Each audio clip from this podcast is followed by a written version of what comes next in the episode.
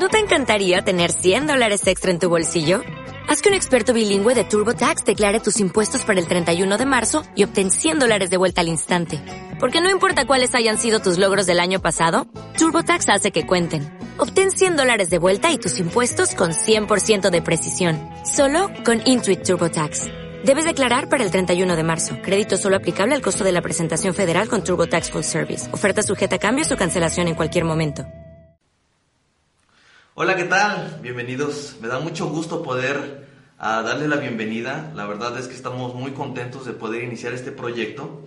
Y pues quiero dar primeramente la bienvenida a mis compañeros y hermanos que vamos a estar juntos en esta transmisión. Eh, Israel, Ricardo, bienvenidos. ¿Cómo están? ¿Cómo se sienten? Bien, contentos, pues aquí creo que todos agripados. Un poquito. Nos contagiamos mutuamente, creo, pero estamos bien contentos y pues esperando que esto sea de de bendición para, para, la gente que nos escucha. Yo igual emocionado por ya estar aquí y poder eh, sumarme a este proyecto que Dios ha puesto en tu corazón y poder edificar a la iglesia y conversar y aprender aquí, ¿no? Estamos también eh, muy contentos porque esto es un proyecto que ha venido eh, mejorando en nuestros corazones, ha ido evolucionando y Dios ha permitido que podamos llegar a este punto. Y quiero decirles, estamos transmitiendo totalmente en vivo, estamos eh, haciendo nuestra primera transmisión, quisimos hacerlo de esta manera con la intención de poder interactuar con ustedes y saber qué es lo que piensan. Así que eh, desde este momento ustedes pueden eh, entrar a, los comentarios y dejarnos cualquier tipo de comentario, inclusive darnos los likes eh, que ustedes quieran, ¿no? Entonces, este, o estamos... los likes también, para los malos comentarios. Este, va a haber de todo. Entonces, estamos muy contentos y, y, obviamente queremos hablar un poco acerca de lo que significa esto. ¿Qué es enfoque? Eh, de primera mano quisiéramos explicarlo lo que, lo que esto es, ¿no? Enfoque es un, tiene la intención de presentar contenido bíblico. Lo que vamos a estar haciendo aquí es interactuar, platicar, eh, disertar un poco acerca de la palabra eh, eh, hasta el momento estamos de acuerdo en muchas cosas, ¿no? Eh, llegará un momento donde quizás encontremos algunas diferencias, pero la idea es que ustedes también sean edificados y poderles ayudar a tener un enfoque bíblico para su vida a través de estos estudios. Así que hemos también decidido iniciar con una serie que hemos llamado Textos en su contexto. Más adelante seguiremos este, explicando un poco más acerca de qué significa esto, pero eh, quisiera entrar a, donde quisiéramos este, iniciar con este estudio y es acerca de cómo debemos acercarnos a la Biblia, ¿no? Creo que una de las cosas que queremos hacer como, eh, como un programa eh, bíblico es que ustedes y nosotros tengamos todas las herramientas para poder llevar a la práctica lo que hemos aprendido de la Biblia. Entonces creemos que es necesario que nosotros hagamos una correcta interpretación y tengamos un correcto entendimiento de la palabra para poder hacer un correcto, una correcta praxis, ¿no? Eso es, esa es la intención. Así que, eh, Ricardo, ¿qué piensas acerca de este inicio? ¿Cómo, cómo te sientes? ¿Cómo, ¿Cómo te gustaría iniciar esto? No, pues la verdad contento, yo creo que es bien importante eh, la temática que vamos a estar tratando porque pues hay mucha gente que lee la Biblia. Yo creo que donde estamos viviendo nosotros no tenemos problemas de persecución, no es un libro que esté prohibido. Eh, hay mucha gente que lee la Biblia, el problema está cuando solamente se lee la Biblia pero no se entiende o no se comprende. Y esto es un problema que en general tenemos, creo que en México, que es la comprensión de textos, ¿no? Leemos un texto y la verdad es que a veces eh, desde la primaria nos cuesta trabajo comprender de qué se trata. Cuando hablamos de la Biblia ocurre lo mismo. Sin embargo, en la Biblia pues es importantísimo poder comprender a qué se refiere un texto. Y la idea de este programa es poder mirar muchos de los textos que comúnmente hemos empleado cotidianamente, que pensamos que significan algo que realmente no significan no significan eso, ¿no? Y eso es la idea de este programa. Yo, en la persona, estoy muy contento eh, de poder aprender juntos, de poder estar aquí y aprendiendo todos juntos de este tema. Yo de lo que estoy contento es que ustedes van a responder todas mis preguntas y que ustedes son los encargados de responder y darles luz a nuestros hermanos que nos siguen en, la transmisión. Yo simplemente voy a hacer preguntas. Así que, este, eh, siéntanse eh, contentos. Israel, ¿cómo te gustaría comenzar esto? Eh, hace unos días publiqué en mi red social de Facebook una pregunta precisamente por esto. Porque la pregunta era qué era más importante para el creyente, para el cristiano, la doctrina o la práctica. Porque a veces, como decía Ricardo, no pareciera como que mucha gente se va como, no es que es que es necesario vivir lo, que está en la Biblia, ¿no? Y como que están demasiado enfocados en una práctica a costa de una correcta interpretación, ¿no? Entonces vemos a muchos creyentes que de manera sincera, de verdad, muy sincera y honesta, incluido yo, teníamos prácticas eh, eh, que nosotros pensábamos que estaban bien porque la hermenéutica que teníamos, la interpretación que teníamos de determinado texto, nos conducía a esa práctica. Pero una correcta, una mala interpretación de, la, de los textos nos llevará a una mala práctica en nuestra vida cotidiana, por más sincera que la tengamos, ¿no? Entonces nos enfrentamos con las palabras de Dios. Así que es importantísimo saber y conocer y entender, primeramente, qué es lo que Dios dice para poder vivir eso que Dios me dice, ¿no? eso es, es, importantísimo.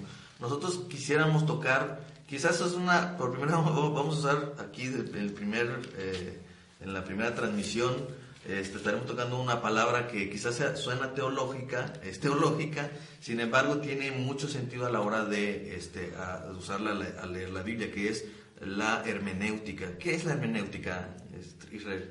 Bueno, me gustaría comentar, para empezar, como decía un pastor, la hermenéutica no es una enfermedad, no es una gripa, no es algo que te tienes que quitar y que tienes que combatir.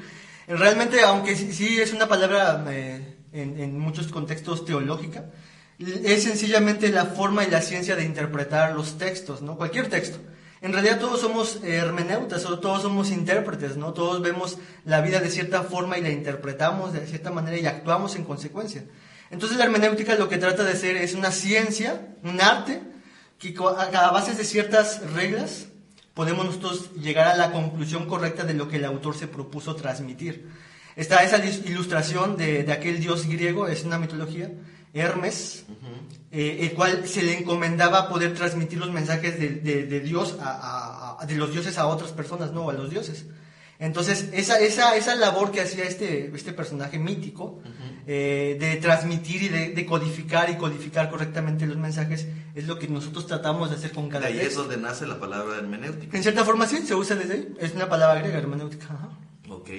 Ahora, ¿para qué nos sirve la hermenéutica? Digamos, eh, a, mí, que soy, quizás no soy teólogo, no, estoy estudiando un seminario, yo no, yo simplemente voy los domingos a la iglesia y me gusta ir y escuchar la palabra, pero este, yo quiero hacer una correcta interpretación de la Biblia.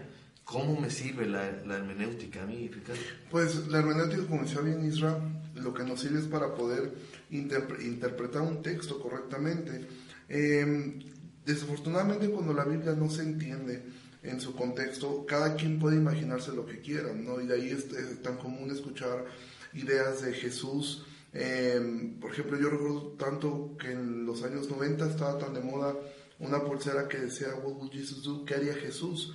Y bueno, en eso tú te puedes imaginar lo que tú quieras. Y de repente, eh, si eres un poco ortodoxo, tú decías, bueno, yo no me imagino a Jesús fumando. Pero en estos tiempos, pues yo sí me lo imagino fumando. O, y, o yo sí me lo imagino eh, con un churro de mota. Y bueno, ¿quién soy yo para decirle algo? Y de repente van a la Biblia y miran un Jesús distinto, ven a un Dios distinto a lo que está, y en realidad no están adorando un Dios bíblico, están adorando realmente a un producto de su imaginación. La hermenéutica te ayuda a poder mirar lo que la Biblia realmente quiere decir. De ahí, por ejemplo, hay un hombre que se ha hecho famoso en Facebook, eh, que el tipo, él dice, bueno, que el Espíritu Santo es mujer y él le llama a mi madre Espíritu Santo. ¿Por qué? Por hacer un pésimo ejercicio de hermenéutica. Y entonces al hacerlo de esta forma, al no estudiar correctamente la palabra de Dios, pues cada quien puede concluir en lo que, en lo que le venga en gana y todo, y sobre todo en esta mentalidad postmoderna, pues todo es válido. O sea, pero tenemos la palabra de Dios, la Biblia nos dice que es la palabra profética más segura, la Biblia habla de sí mismo que es una lámpara que alumbra, la Biblia nos habla de sí misma en que es inspirada por Dios, entonces debemos tratarla de esa forma. Y, y el problema yo creo que en muchas iglesias, eh, muchos cristianos, es que este tipo de terminología hermenéutica, homilética, eh, teología, exégesis, parecen palabras y que de hecho hasta predicadores hacen mofa y parece que es malo, o sea, la gente a veces lo asume como que es algo, tiene una connotación negativa, como que si tú estudias este tipo de cosas, tú te das sobre una persona fría, una persona simplemente eh, cerebral y, y, haciendo un mal uso del texto, haciendo una mala hermenéutica, dices que la letra mata, ¿sí? Y, bueno, lo único que mataría sería la ignorancia de saber que ese texto no está hablando del estudio, sino de la ley. Entonces, em, ese es el asunto de la hermenéutica. Entonces, estudiar eh, Biblia, como decía Isra, todo el mundo hace un trabajo de hermenéutica, malo o bueno, pero todo el mundo tiene una interpretación del texto. Hay interpretación correcta e interpretación incorrecta. Una, una manera correcta de hacer la pregunta no sería qué, qué haría Jesús, sino qué hizo Jesús. ¿Qué hizo Jesús? Y eso nos motivaría a ir a la palabra inerrante, eh, infalible de Dios, ¿no? Eh, acercarnos a ella con ese interés. Miren, yo creo que a muchos nos ha pasado, yo quiero decirlo en mi caso, me llegó a tocar que eh, a mí me enseñaron a, leer la, la, Biblia de esta forma, decir, abre tu Biblia, manéjalo un tantito de las páginas, pasa una que otra página y donde pongas tu dedo es lo que Dios quiere hablarte hoy. Inclusive me llegó a tocar que había predicadores que subían al púlpito diciendo, el, el eh, yo preparé un tema, pero el Espíritu mientras iba subiendo las escaleras me dijo que hablara de otra cosa. Entonces de repente eh, estamos haciendo un juego de, de doctrinas que pueden ser falsas, pueden ser incorrectas, y esto es parte de, del hecho de que no hacemos una correcta interpretación. Desde ahí empezamos. Isra, ¿qué dice la Biblia acerca de hacer una correcta interpretación? Como decíamos, eh, la hermenéutica es sumamente importante. Tan importante es que, de hecho, el primer problema hermenéutico inicia, inicia así en, en Génesis, ¿no? Con Adán y Eva. ¿Qué es lo que Dios le dijo a Adán y a Eva? De todo el árbol pueden comer, menos de uno. Esa es la palabra inerrante de Dios. Ese es como si, si pudiéramos dibujarlos como si fuera una línea de un solo pensamiento de Dios. No puedes añadirle ni quitarle nada porque solamente es lo que quiso decir Dios. No, no comas. Era algo sencillo. Sin embargo, cuando llega la serpiente con Eva, lo primero que le dice es, con que Dios les ha dicho que no coman de ningún árbol, y estamos viendo entonces que lo que está haciendo Satanás, la serpiente, está, eh, está poniendo por encima algo que Dios no dijo. Dios dijo, coman de todos menos de este, pero Satanás dice, con que Dios les dice no coman de ninguno, entonces en cierta medida eh, la interpretación que estaba dando o lo que estaba proponiendo Satanás a Eva era de eh, esto es lo que Dios dijo, pero mira, también es, más grande ¿no? de todo esto. ¿Y qué fue lo que Eva dijo? Lo que Eva dijo, en cierta forma, quizás algunos, algunos este, de intérpretes y teólogos dicen que de forma, eh, en, su, en su intención de Adán de proteger a Eva, le dijo, Eva, ¿sabes qué? Dios nos dijo que no comamos del árbol, pero yo te digo que ni siquiera lo toques, ¿no? Pero esa interpretación es fuera de la línea de, la, misma idea de Dios. Y eso es añadirle algo a lo que Dios no dijo. Eso fue lo que le contestó a Eva. Y después Satanás volvió a hacer otra interpretación y dijo, no van a morir ustedes. ¿Qué es lo que hace, está haciendo Satanás? Ahora Satanás no le está añadiendo algo, sino le está quitando a, a lo que Dios le dijo. Entonces vemos que el primer problema hermenéutico llevó a lo que hoy estamos sufriendo en nuestros días, ¿no? El pecado que hay en nosotros, eh, eh, las muertes, las enfermedades, una condición de rebeldía hacia Dios y todo por causa de una mala interpretación. Es vida o muerte en este sentido de la hermenéutica, entonces es un problema. Y es que es tan vital porque, eh, como decía Israel, el, el, asunto es como, como una vez se lo mencionaba, es como una línea recta donde está la Biblia, si tú le agregas más, caes en el legalismo farisaico, que es lo que ellos hacían. Eh, por ejemplo, el sábado, ¿no? Eh, la Biblia decía que descansabas el sábado, pero ellos le agregaban un montón de cosas, no hagas esto, no hagas esto, no hagas esto. Y actualmente lo que vemos es el liberalismo teológico, ¿no? Ahora le quito, ahora todo está bien, o sea, la Biblia no habla prácticamente, mm, ellos a su forma de ver ni siquiera eh, condena o juzga eh, la homosexualidad, el aborto, entonces ya cada quien hace lo que quiere. Y la Biblia lo que te dice, por ejemplo, en 2 Timoteo 3, 15, Pablo, Pablo dice, toda la escritura es inspirada por Dios y útil para enseñar, para redarguir, para corregir, para instruir justicia, a fin de que el hombre de Dios sea perfecto, enteramente preparado para toda buena obra. Entonces dice que toda la Biblia es inspirada y útil. Pero ¿cómo es útil? Pablo mismo lo va a decir eh, en el versículo 14. Dice, persiste en lo que has aprendido. Y para aprender necesitas estudiar y te persuadiste sabiendo de quién has aprendido y que desde la niñez has sabido las sagradas escrituras, las cuales te pueden hacer sabio para la salvación por la fe que es en Cristo Jesús. Toda escritura es inspirada, etc.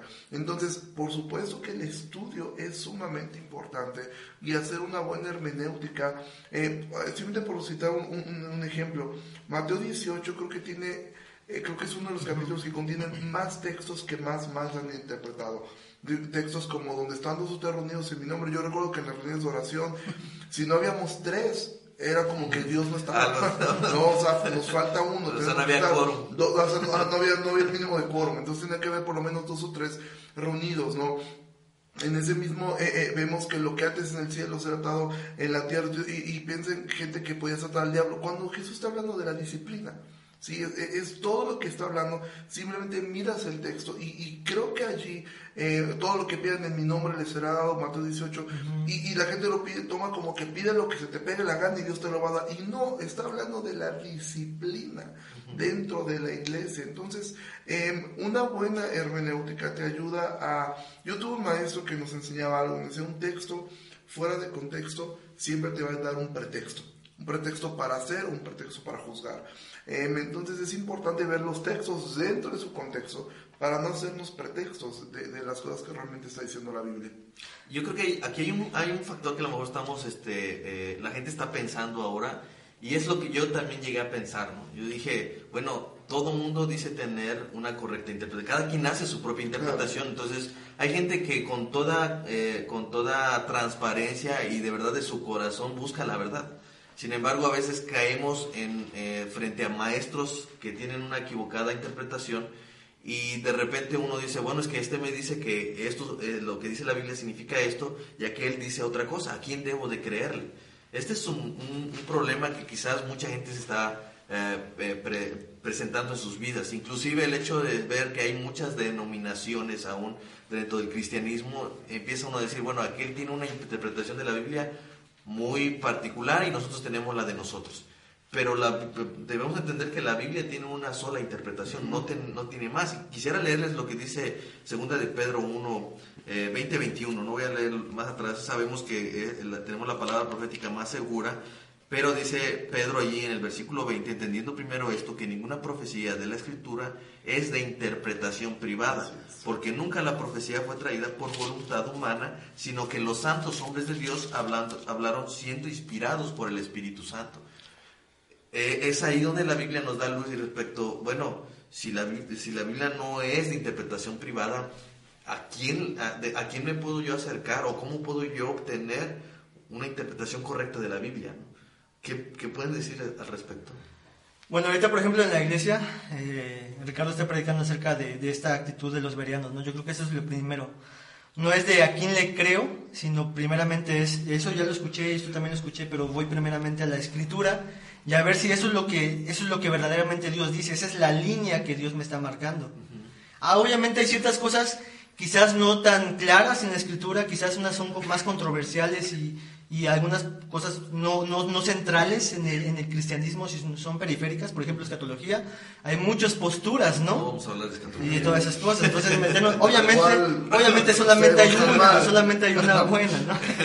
ya van a empezar a, poner. Tocaremos ese punto, ¿no? Pero, pero el punto es que hay, hay, hay doctrinas que son cardinales, centrales del cristianismo que que no deben de ser motivo de duda en ningún sentido. En ese sentido, lo que estás diciendo que la, la Biblia es clara, es clara respecto a esos temas. O sea, no hay duda. En ese, en ese sentido, la gente sabe que la salvación no es por obras, es por gracia, es por medio de la fe, es por medio de Jesucristo únicamente y todo para la gloria de Dios. Eso está en la Biblia claramente, ¿no? Exactamente, ese es el punto. Ahora el siguiente punto es, hay algunos textos que parecían de primera instancia decir algo como lo, como lo que decía Ricardo, ¿no? Donde dos o tres estén reunidos en mi nombre, ahí estaré yo, ¿no? Eso obviamente no es, no es una, una, doctrina quizás tan central, pero está en la Biblia. ¿Qué quiere decir eso? Entonces nosotros tenemos a través de la historia y por hombres eh, de Dios eh, y testimonio apostólico y de la iglesia, ciertas eh, directrices que nosotros pudiéramos tomar para leer la escritura y acercarnos a ella de una mejor forma para poder interpretar eh, sanamente las palabras de Dios, ¿no? Entonces, yo creo que una de las principales reglas de hermenéutica es la Biblia se debe de interpretar a sí mismo. Este texto no puede contradecir toda la escritura, sino este texto debe ser interpretado en su contexto histórico y gramatical y me debe de decir entonces qué es lo que quiso decir el autor en ese contexto y que no contradice en ningún sentido el carácter de Dios o las palabras de Dios en ningún sentido. Por ejemplo, eso que decía Ricardo. Entonces significa que si yo no me congrego con un hermano, que seamos tres, Dios no está conmigo. La Biblia dice, yo estaré contigo todos los días hasta el fin del mundo. Contradeciría lo que Jesús dijo. Y no puede ser así porque la Biblia no es contradictoria. Nosotros somos los contradictorios, ¿no?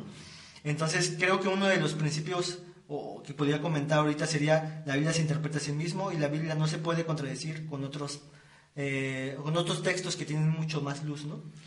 A mí me gustaría poner simplemente un, un, ejemplo, este, que bueno, para mí ha sido como de mis eh, ejemplos favoritos cuando me toca alguna vez explicar esto, casi siempre cuando me, me, toca estar con algunos amigos o pastores o con alguien que está aprendiendo acerca de esto, Siempre les pongo el mismo texto a, todos, porque creo que es una historia que, por lo menos los que crecimos dentro de la iglesia, la habíamos escuchado muchas veces. Es la historia de la viuda, de la viuda pobre. Y siempre les digo, me tocó estar con un grupo de pastores este, y les dije, ok, vamos a leer el Lucas 21. Y todos fueron ahí, y bueno, levantando los ojos, vio a los ricos que echaban sus ofrendas y vio también una viuda muy pobre que echaba allí dos blancas. Dijo, en verdad les digo que esta viuda pobre echó más que todos. Entonces siempre les digo, bueno, ¿qué predicarías de este texto, no? Y recuerdo que les decía a ellos, o sea, ¿qué predicarías? Y, y algunos como con un poco de, de, de, temor, pero todos dijeron, pues, acerca de cómo es que esta mujer dio todo por, por, por Dios, cómo es que esta mujer confió, otros de plano, pues la ofrenda, ¿no? Pues hay que caerse con la lana, que te quedes sin nada. Y simplemente les dije, bueno, hoy, hoy estábamos eh, en, la cárcel eh, y, y Adrián dijo algo que me llamó mucho atención y él decía, realmente los capítulos y los versículos muchas veces nos estorban más de lo que nos ayudan. Nos ayudan para, para encontrar, pero realmente nos estorban a veces para poder mirar el contexto. Y recordemos que, que la Biblia no fue escrita con capítulos y versículos. Entonces él decía, y me llamó mucho atención, y dije, sí es cierto, realmente los capítulos, versículos separan las ideas, pero yo siempre les digo, bueno, lean los versículos anteriores a esto. Y lo último que Jesús dijo fue Dice, guárdense los escribas que gustan andar de ropas largas eh, y que aman los, los, saludos en las plazas, que devoran las casas de las viudas y por pretexto hacen largas oraciones, estos reciben mayor condenación, levantando los ojos vio a los ricos que echan sus ofrendas y vio una vida muy pobre. Entonces, este texto, simplemente por hacer este ejercicio de hermenéutica, no es, un, no es un texto que me ayuda a levantar una ofrenda, al contrario, está ilustrando lo que Jesús acababa de decir. O sea, Jesús les acaba de decir, guárdense de esta gente que devoran las a las viudas e inmediatamente él dice, y por ejemplo hay una viuda que está siendo devorada, porque como dice Israel, la Biblia desde el Antiguo Testamento hablaba acerca de cuidar a las viudas, y Pablo va a decir que una viuda no hay que quitarle lo poco que tiene, sino la iglesia debería sostenerla a ella. Entonces no se puede contradecir, yo puse acá este texto de que quédate sin nada y tú dale. No, porque eso es una ilustración de lo que Jesús acaba de decir, y eso te ayuda cuando tienes una buena hermenéutica. Definitivamente creo que hay un problema en la gente y es creo un tema que tenemos que tocar. A mí me gusta mucho lo que dice Arcis Pro y de hecho recomendamos mucho el libro de Arcis Pro acerca de cómo estudiar e interpretar la Biblia. Es un muy buen libro, de hecho tiene una guía de estudio, eh, se lo recomendamos. Él en este libro él eh, dice algo así eh, respecto a quienes hacemos un, un, acercamiento hacia la Biblia, ¿no? o quien más bien no hace un acercamiento a la Biblia, dice, dice Arcis Fallamos en nuestro deber de estudiar la palabra de Dios, no tanto porque sea difícil de entender, sino porque sea aburrida o, fastidio, o un fastidio, sino porque es trabajo. Nuestro problema no es la falta de inteligencia o de pasión, nuestro problema es que somos perezosos. Creo que uno de los problemas que, que, se añaden a una mala interpretación de la Biblia es que las personas no quieren leer la Biblia. Las personas no quieren buscar y no quieren hacer un, una, eh, un, así como lo que eh, eh, enseñaba Ricardo el domingo acerca de los verianos, de ir a ver si lo que Pablo estaba diciendo estaba en la Biblia y estaba, pone las escrituras, y si era correcto. ¿no? Entonces, eso cuesta. De hecho, la gente que va los domingos, cada domingo, este, tú mencionabas este domingo, ¿no? Eh, de hecho, tú sabes, como hacemos un estudio eh, este, expositivo, eh, hoy terminamos en tal versículo, tú sabes de qué vamos a hablar el siguiente domingo, ¿no? Entonces tú tienes el tiempo para poder prepararte para este domingo. No solamente el pastor se prepara, también nosotros debemos ir preparados, al menos leyendo el texto, ¿no? Y al menos haciendo un, estudio un poquito más profundo o menos superficial de lo que comúnmente hacemos, ¿no? Al respecto, ¿qué piensan ustedes? A mí me gustaría comentar, retomar lo que tú dices. Como obviamente estamos en un, en un entorno y una cultura que demanda todas las cosas rápidas, ¿no? Tenemos un mensaje de WhatsApp, nos, desesperamos cuando no nos contestan, cuando antes tú tenías que mandar una carta y esperar un determinado tiempo, ¿no? En las palomitas de maíz, todo lo queremos de manera rápida, ¿no? Entonces, y eso mismo ha pasado con la Biblia. Dime los cinco puntos para tener un matrimonio efectivo y feliz, ¿no? No me digas que me vaya a la Biblia a estudiar un libro, o sea, lo que dice Pablo, porque Pablo hace una conexión teológica con, con el amor de Cristo o con la iglesia, entonces eso necesita una reflexión teológica. Y, entonces yo creo que en, esa, en, esa, en, esta cultura que tenemos de todo lo que vemos rápido, es por eso que nos da pereza eh, escudriñar. Por eso la palabra, la Biblia usa esa palabra escudriña en la escritura. Eso implica un trabajo, un trabajo. Eh, eh, Pablo diciéndole a Timoteo, le está diciendo que el, obrero es digno de su salario. Entonces, la predicación en sí mismo es un trabajo para buscar el oro de la escritura y poder exponerlo en, su, en su contexto correcto, ¿no? Entonces, yo creo que lo que tú decías, creo que ese es un principal factor, aparte de que yo quiero las cosas rápidas y me es muchísimo más fácil. Eh, Creo, creo que ese es el principal problema de, de, nuestros tiempos, ¿no? Sí, o sea, definitivamente es esa falta de, de disciplina, ¿no? Eh, yo simplemente mencionar respecto a esto, cuando uno lee el libro de Josué, cómo comienza después que Moisés muere, el capítulo 1 comienza Dios diciéndole a Josué, esfuérzate, esfuérzate, ese valiente, esfuérzate, esfuérzate. Y uno podría pensar, esfuérzate en qué, o sea, esfuérzate en en poder armar una estrategia militar para poder entrar, esfuérzate en poder hacer un censo. No, y se lo dice en el versículo 8 que nunca se apartará de tu boca este libro de la ley, sino que de día y de noche meditarás en él para que guardes y hagas conforme a todo lo que en él es escrito, porque entonces harás prosperar tu camino y todo te saldrá bien. Mira que te, mira que te mando que te esfuerces y seas valiente. O sea, el esfuerzo está, esfuérzate en conocer lo que ya está escrito. En eso esfuérzate porque eso es lo que te va a ayudar a que todas las demás las cosas te salgan bien, no de una forma pragmática, no persiguiendo eh, eh, el, resultado, sino no persiguiendo la productividad, sino siendo fiel a lo que Dios te ha llamado. No es el resultado lo que da, eh, el fruto no es el resultado, el fruto es tu fidelidad. O sea, ¿cómo lo hiciste? O sea, si lo hiciste fielmente a Dios o lo hiciste de una forma pragmática eh, mal. Entonces, eh, la Biblia constantemente, pero sí, ah, realmente es más fácil. Y ese es el problema eh, que ocurrió antes de la reforma. El analfabetismo bíblico fue lo que llevó a la gente a creer cualquier tontería que la Iglesia Católica Romana les decía. ¿Y, por qué? No era porque fueran analfabetas de, de, no saber leer y escribir, era porque no conocían la palabra de Dios. Pero Podemos decir a favor de, la gente de Europa del medievo que muchos de ellos no sabían leer y dos, no tenían la Biblia en su idioma. Nosotros tenemos la Biblia hasta en el teléfono. Si no la leemos, si no la estudiamos es por pura flojera. Hay una frase que tú siempre mencionas en, tus predicaciones que eh, cuando, cuando, que el Facebook siempre va a dar testimonio como es. Sí, John Piper dice que eh, las redes sociales tendrán una gran utilidad el día del juicio porque demostrarán que la falta de lectura y de oración nunca fue por falta de tiempo, fue porque realmente no te interesaba. Definitivamente. Y yo creo que mucho tiene que ver con lo que segunda de Timoteo 4, este, 3 dice. Eh, Pablo está hablando allí, dice, porque en los posteriores días vendrán tiempos, este, tiempos cuando no soportarán la sana doctrina, sino que teniendo comezón de oír, se amontonarán maestros este, para sí eh, que pueda, que les hable según sus, sus propias concupiscencias. Es decir, ellos estarán acumulando maestros, no quieren la verdad, quieren maestros que les hablen lo que les gusta, ¿no? Por eso dice que como comezón de oír, ¿no? Y ese es otro de los problemas, uno de los problemas que se generan a la hora de buscar en la Biblia, ¿no?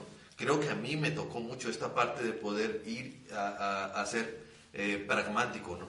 Pero para poder avanzar y concluir con esta, con esta eh, eh, primera transmisión, estamos totalmente en vivo. Si notan algunos errores es porque estamos en vivo y si ven que somos, tenemos algún problemita aquí en, en, este, en nuestras personas, es que así nacimos, no sé, eh, pero estamos totalmente en vivo y entonces eh, eh, quizás simplemente para poder cerrar esto.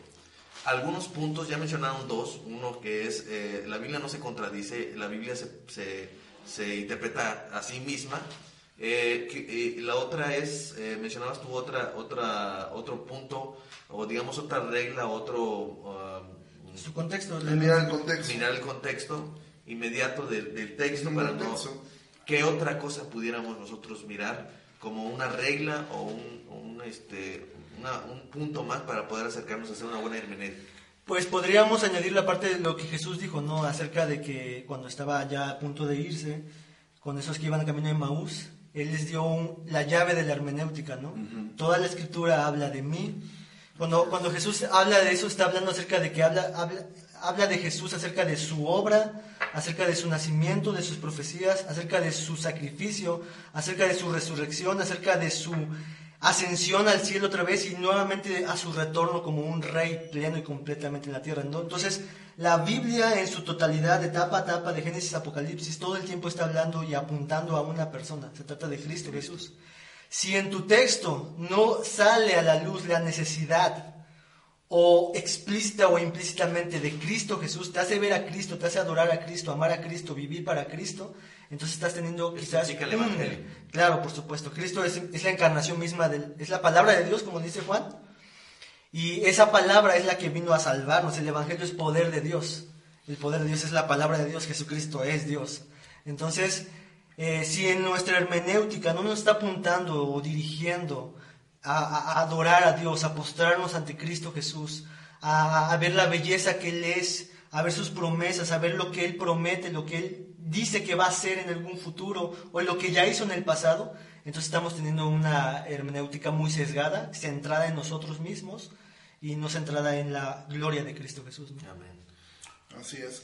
Yo simplemente para, para cerrar hay un acróstico de referente a, a Lucas 24 que hasta donde yo entiendo lo elaboró eh, el pastor Quique Torres de Querétaro, que es A-R-D-E, que es la palabra arde, donde cada texto que tú leas de la Biblia debes poder encontrar eh, eh, atributos de Dios, relación con Cristo, eh, algo que debo cambiar o algo que debo dejar de hacer eh, y una esperanza, no una promesa. Entonces, cada texto de la Biblia debe contener por lo menos algo de esto. A veces es muy sencillo. Spurgeon decía que hay textos de la Biblia que a veces solamente es golpearlos y te va a dar toda su, te va a arrojar toda su, su, su belleza. Dice, pero hay otros que hay que picarlos con piedra, golpe tras golpe, para apenas sacar un poco de brillo. Hay textos complicados, hay textos eh, más sencillos. Digo, creo que comenzar con eh, jueces 19, la historia del, del con su concubina, pues es complicado. Claro. Eh, ¿Cómo te lleva? Sin embargo, esa historia te lleva a Cristo perfectamente bien, ¿no? Eh, cada parte de la vida tú, tú deberías poder predicar el Evangelio.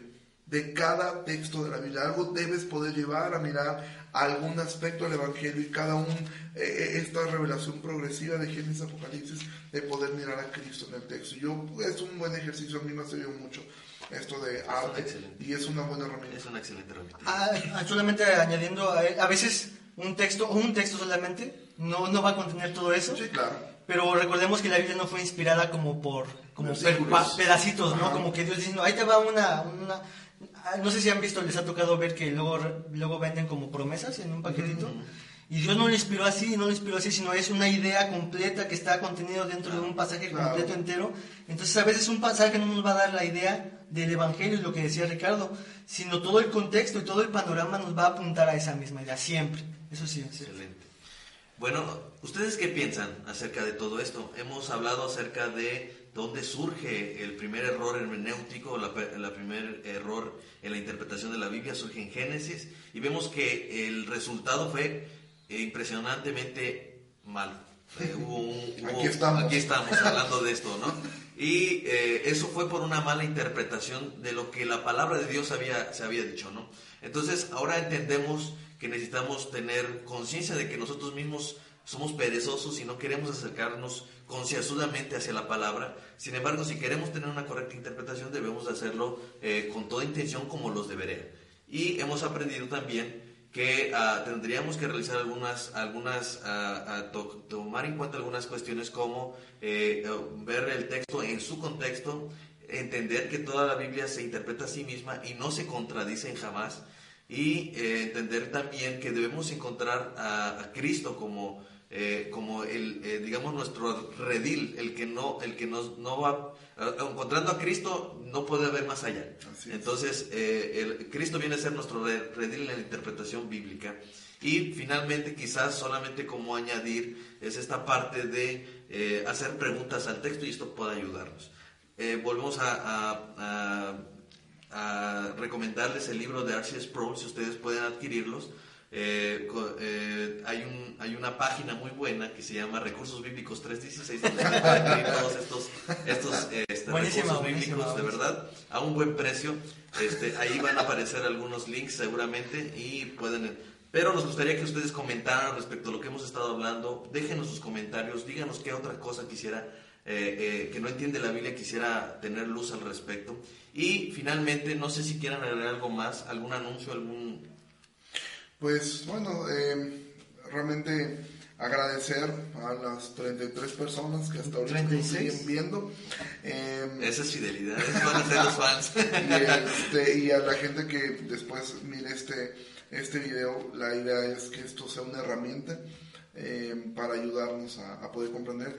Y bueno, y animarlos, también invitarles al evento de Proclama en diciembre, 6 y 7 de diciembre.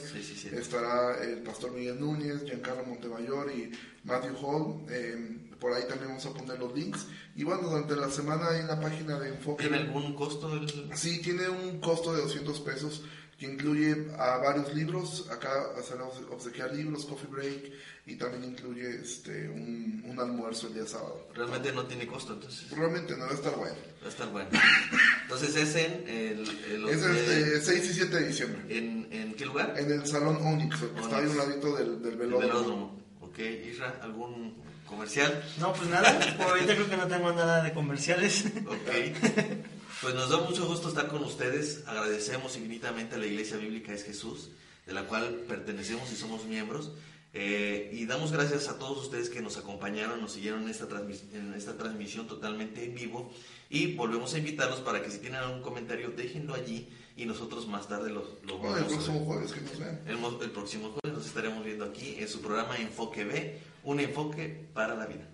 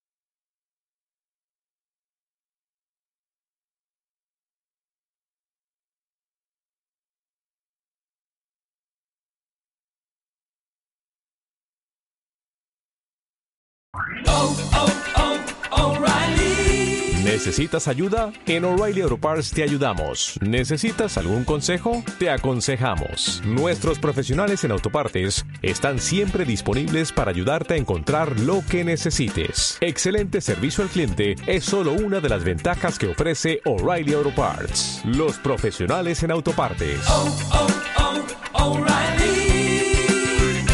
Auto Parts.